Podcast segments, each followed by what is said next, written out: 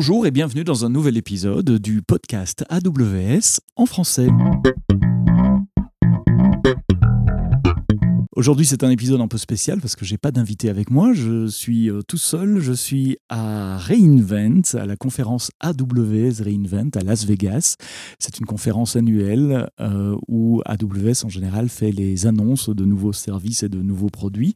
65 000 clients et partenaires assistent à cette conférence euh, cette semaine à Las Vegas et ils ont la possibilité d'assister à plus de 3000 sessions techniques, des workshops, des sessions présentation et démo, et puis, et puis les keynotes également. Il y a trois keynotes à Reinvent, une le lundi euh, faite par euh, Peter DeSantis, notre VP Global Infrastructure, le mardi avec Andy Jesse, le CEO d'AWS, et le mercredi une keynote un peu plus technique avec Werner Vogels. Donc je ferai plusieurs épisodes au, fil, au fur et à mesure euh, de la semaine, et je vais essayer de vous résumer les, les principales annonces qui ont été faites pendant, pendant cette, cette conférence. Alors, l'ordre que je vais choisir est l'ordre chronologique des, différentes annonces. Évidemment, ce podcast est un peu biaisé parce que je ne peux pas parler de tout. Par exemple, dans les deux dernières semaines, avant la conférence Reinvent, il y a eu plus de 240 annonces de, nouveautés dans les différents services. Donc évidemment, ici, en un quart d'heure, 20 minutes, je ne vais pas parler de tout. Je vais biaiser euh, sur des thèmes qui me tiennent à cœur et qui, je pense, vous tiennent à cœur également. J'aurai un autre épisode euh, du podcast AWS dédié aux annonces sur machine learning et sur l'intelligence artificielle, parce qu'il y a vraiment trop de choses à dire là. Euh, ça ne tenait pas dans, ces 15 minutes-ci. Et si tout va bien, euh, Julien Simon, notre principal évangéliste sur machine learning, me rejoindra plus tard dans, dans, la semaine. Donc là, je fais un peu de teasing pour un épisode à venir. Donc Reinvent, ça a commencé dimanche soir et les principales annonces que nous avons fait juste avant Reinvent dans les, dans les jours qui viennent. J'en ai retenu quelques-unes pour vous. La première, elle est assez surprenante. Euh, c'est Amazon Brackets. Amazon Brackets, c'est un, nouveau service dans le domaine du quantum computing. Tout le monde entend parler du quantum computing. C'est ces ordinateurs qui, traitent l'information un peu différemment de, des ordinateurs traditionnels qui ont des 0 ou des 1. Euh, dans le monde du, quantum euh, computing, chaque bit ou chaque collection de bits n'est pas nécessairement 0 ou 1. Il peut y avoir plusieurs, plusieurs états, ce qui permet de traiter énormément d'informations et de faire des calculs très rapidement sur l'ensemble de, ces informations. On parle de qubits QUBIT en matière de, de, quantum computing. Et avec Amazon Bracket, on vous donne un, service sous la forme de, Jupyter Notebook qui vous permet justement de pouvoir euh, euh, expérimenter les, les les, qubits et de, travailler avec euh, des quantum circuits en, Python avec accès à, certaines de ces librairies. Nous allons aussi donner accès à des ordinateurs quantiques euh, dans le cloud et nous annonçons la disponibilité d'un euh, Quantum Solution Lab qui est un, endroit où vous et nous pourrons partager et, collaborer sur des, des, solutions liées à des ordinateurs quantiques. Amazon Bracket annoncé jeudi. Dans, euh, non, c'est dimanche, pardon. Dans euh, les nouveaux services également, juste avant Reinvent, nous avons annoncé EC2 Image Builder. Vous êtes nombreux à construire des, des EMI, des, des, images de machines euh, virtuelles. Euh, Netflix, par exemple, fait ça depuis des années. Dès qu'ils changent quelque chose dans leurs applications, leur pipeline d'intégration continue et de déploiement continu euh, génère, c'est l'artefact de déploiement pour eux, une, une image EMI. Et générer des images EMI, il fallait quand même coder pas mal de choses si vous vouliez automatiser la chose. Et donc, EC2 Image Builder est un nouveau service qui vous permet de créer des pipelines d'intégration continue, de déploiement continu, qui produisent des images EMI que vous pouvez ensuite déployer et démarrer des, instances Amazon EC2. Euh, e Quelques changements dans les load balancers également, avec deux changements à, remarquer. Euh, le premier, c'est les weighted target groups. Donc vous savez que derrière un load balancer, vous devez créer un, un target group qui définit vers quoi vous voulez load balancer, des instances EC2, peut-être des des adresses IP ou des fonctions lambda ou des containers, par exemple. Et maintenant, vous pouvez mettre plus qu'un target group derrière un listener et définir un poids pour ces target group. Vous pouvez dire 80% du trafic va sur ce target group-là et 20% du trafic va sur un autre target group. À quoi ça sert? Ça sert à faire des déploiements en blue-green deployment, par exemple. Vous pouvez déployer votre nouvelle infrastructure euh, de, la nouvelle version de votre application et envoyer une partie du trafic de production vers euh, ce, ce target group. Autre euh, nouveauté euh, dans les load balancers, il y a une nouvelle politique de load balancing. Jusqu'à présent, c'était du round robin, donc euh, chaque, instance recevait tour à tour les requêtes.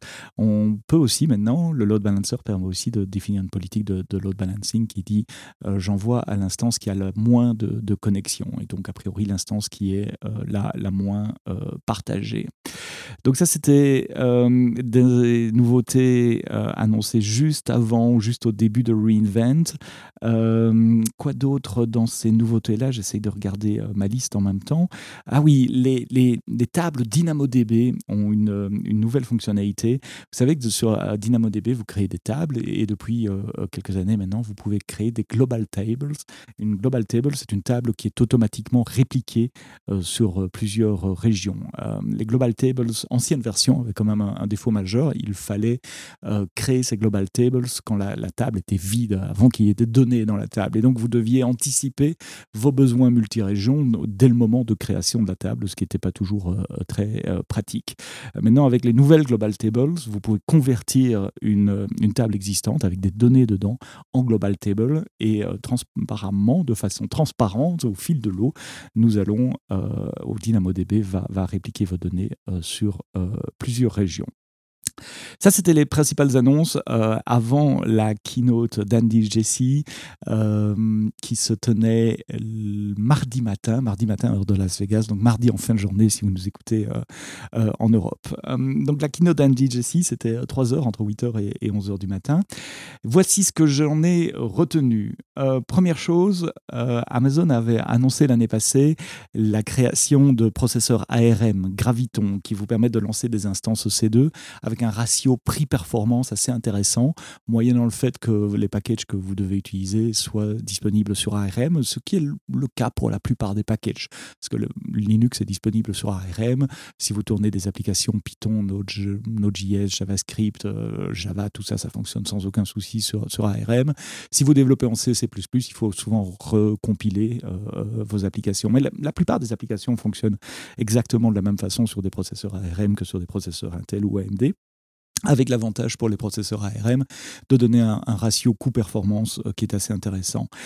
Aujourd'hui, nous avons annoncé la deuxième génération de Graviton, donc des nouvelles instances, euh, les instances euh, M6G, C6G et R6G qui vous donnent entre 1 et 64 corps et jusqu'à 512 GB de mémoire pour un ratio prix-performance qui peut aller jusqu'à 40% moins cher que des instances équivalentes dans le monde Intel ou AMD. Donc si vous avez des workloads qui tournent bien sur euh, ARM, jetez un coup d'œil à, ces nouvelles instances qui sont, euh, qui sont préannoncées euh, pour le moment. Regardez les specs.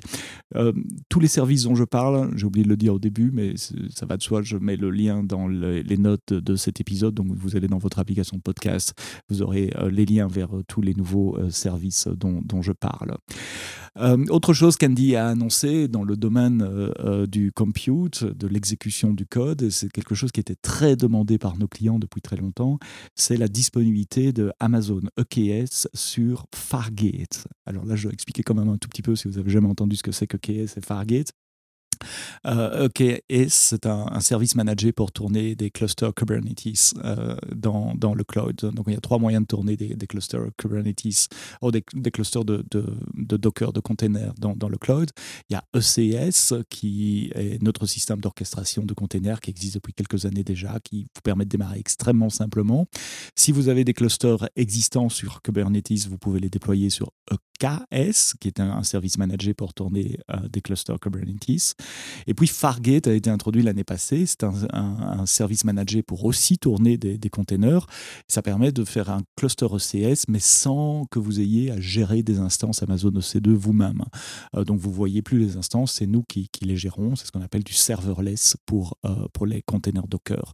Jusqu'à présent, vous pouviez faire du serverless Fargate sur le cluster ECS, mais pas sur Kubernetes, pas sur EKS. Et donc, euh, disponible dès aujourd'hui, Amazon EKS sur Fargate. Vous pouvez faire du vrai serverless avec vos clusters euh, Kubernetes. Euh, dans le monde du stockage, on a un peu parlé euh, data lake et on a parlé euh, d'S3. Et une des, complexités remontées par nos clients quand on utilise S3, c'est de pouvoir gérer l'ensemble des permissions d'accès à S3. Qui, quelles sont les applications, les personnes qui ont accès aux données qui sont dans S3. souvent, s'il y a plusieurs applications qui ont accès à des données dans S3, ça fait des, des bucket policy qui peuvent être assez complexes, assez longues, où vous risquez par erreur de donner accès à une application qui, qui, qui n'a qui n'a pas besoin d'avoir accès à ces données. Donc pour simplifier l'accès au bucket S3 et la gestion des, paramètres des access policies à S3 à grande échelle, euh, Amazon a annoncé aujourd'hui Amazon S3 Access Point. Un, un access point, c'est une URL pour parler à S3 et vous pouvez créer plusieurs URL pour chacun de votre bucket, de vos buckets euh, et surtout sur chaque URL vous pouvez mettre une access policy spécifique. Donc maintenant si vous avez une nouvelle application qui a besoin d'accéder à des données existantes dans S3 plutôt que d'aller changer les politiques IAM existantes sur le bucket, vous pouvez euh, créer un nouvel access point, mettre une policy spécifique à cette application sur cet access point et puis distribuer l'access point à vos développeurs. Donc ils auront un, autre endpoint, un autre nom de, hôte et un autre nom de domaine que euh, le, domaine traditionnel euh, pour accéder à Amazon S3. Et évidemment, ça, marche dans un VPC ou ça marche avec des accès publics Internet si vous, avez une application mobile ou web, par exemple, qui doit accéder à, à, S3. Donc on pense que Access Point va vous permettre de, résoudre euh, la gestion, le problème de gestion des permissions d'accès à grande échelle euh, sur, euh, sur S3. Alors tant qu'on était dans le, stockage, euh, Redshift a eu sa part d'annonce également.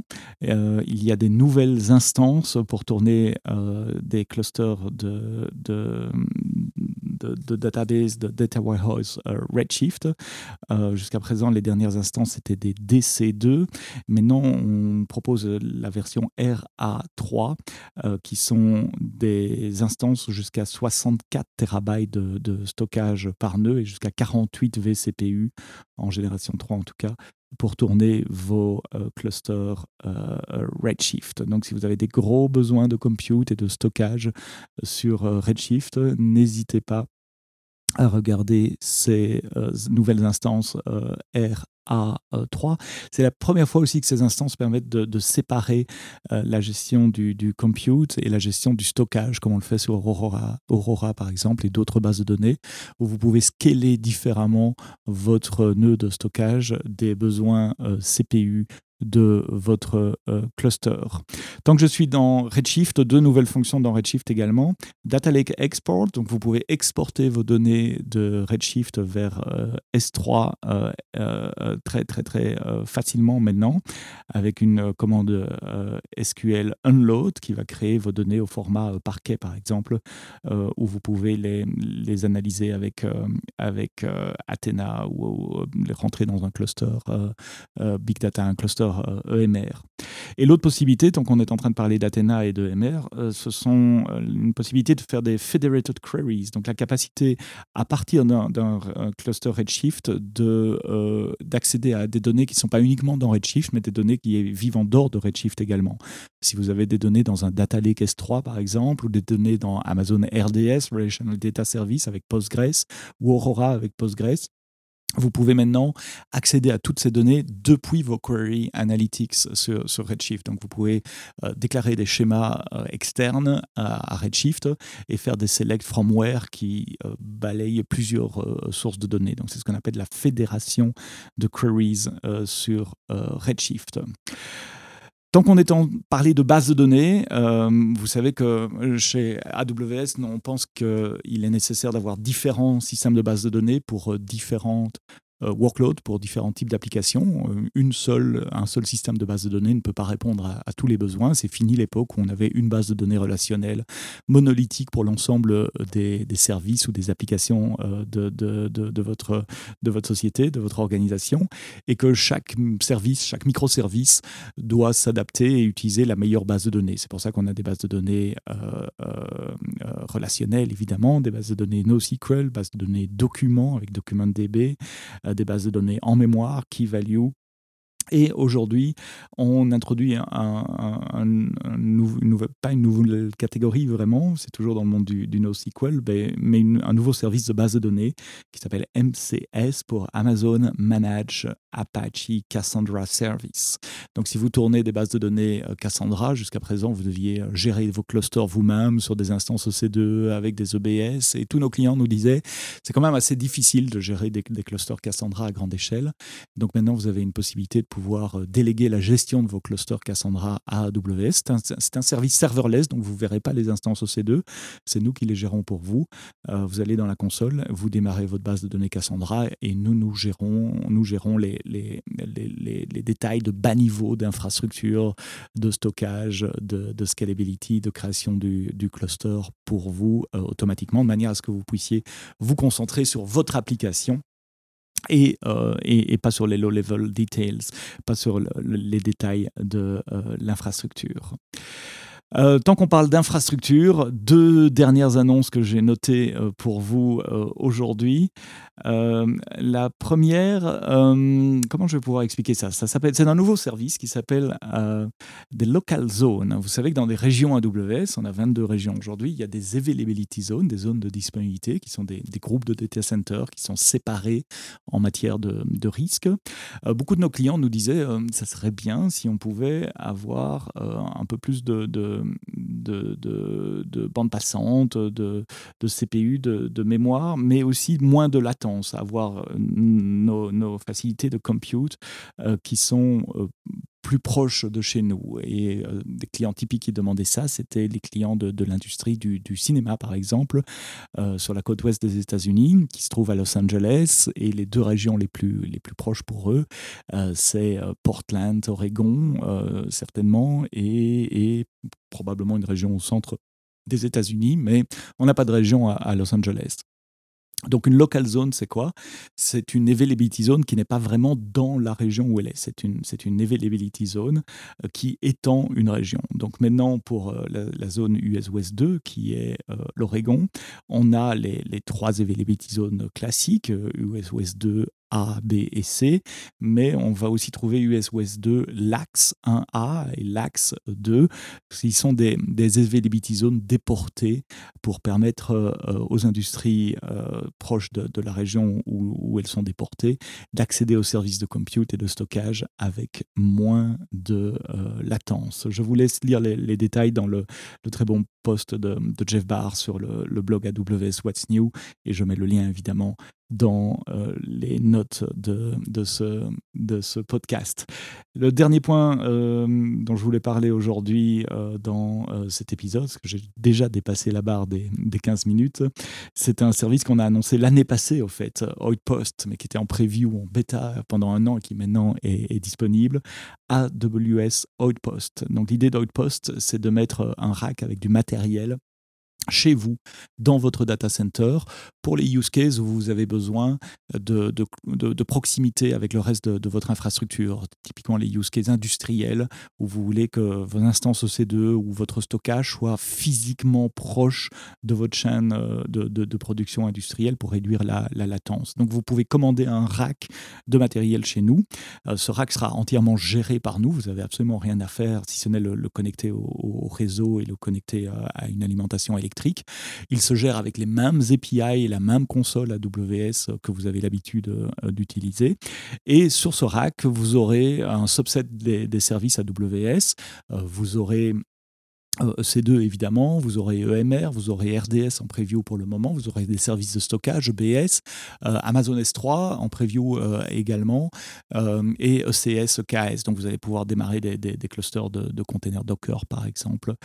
donc Outpost est disponible aujourd'hui en Amérique, en Europe et en Asie. Vous pouvez commander votre rack ou vos ensembles de racks et vous les faire livrer pour les installer dans, dans vos data center.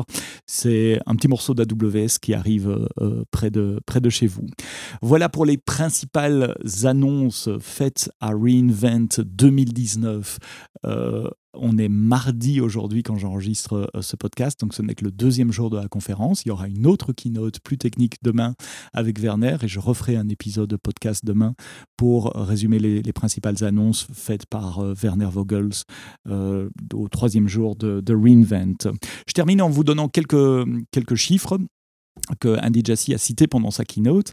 Euh, d'après les analystes, AWS a, presque 48% de, market share, de part de marché aujourd'hui dans le monde du, cloud public. 57% des instances Windows qui tournent dans le cloud quelque part tournent sur AWS. Et avec tous les nouveaux services que nous avons annoncés, nous sommes maintenant à 175 euh, différents services que vous pouvez utiliser pour construire vos applications et construire vos solutions sur AWS. Voilà, je vous retrouve demain pour un autre épisode du podcast AWS en français, euh, édition spéciale Reinvent. Je vous retrouverai jeudi également pour un épisode dédié aux annonces faites sur machine learning et intelligence artificielle avec comme invité euh, Julien Simon. Merci de m'avoir euh, écouté, de nous avoir écouté aujourd'hui. N'hésitez pas à nous laisser vos feedbacks et vos commentaires comme d'habitude sur les plateformes de podcast. Vous nous sur, euh, sur Deezer, sur Twitch euh, et dans l'application euh, Apple Podcast également. Vous laissez des petits pouces vers le haut si vous avez bien aimé, des petits pouces vers le haut si vous n'avez pas bien aimé aussi, et incendiez-moi sur Twitter. Vous pouvez me laisser votre, votre feedback sur mon Twitter personnel, Sepsto. S-E-B-S-T-O. Merci, à la prochaine. D'ici là, quoi que vous codiez, codez-le bien.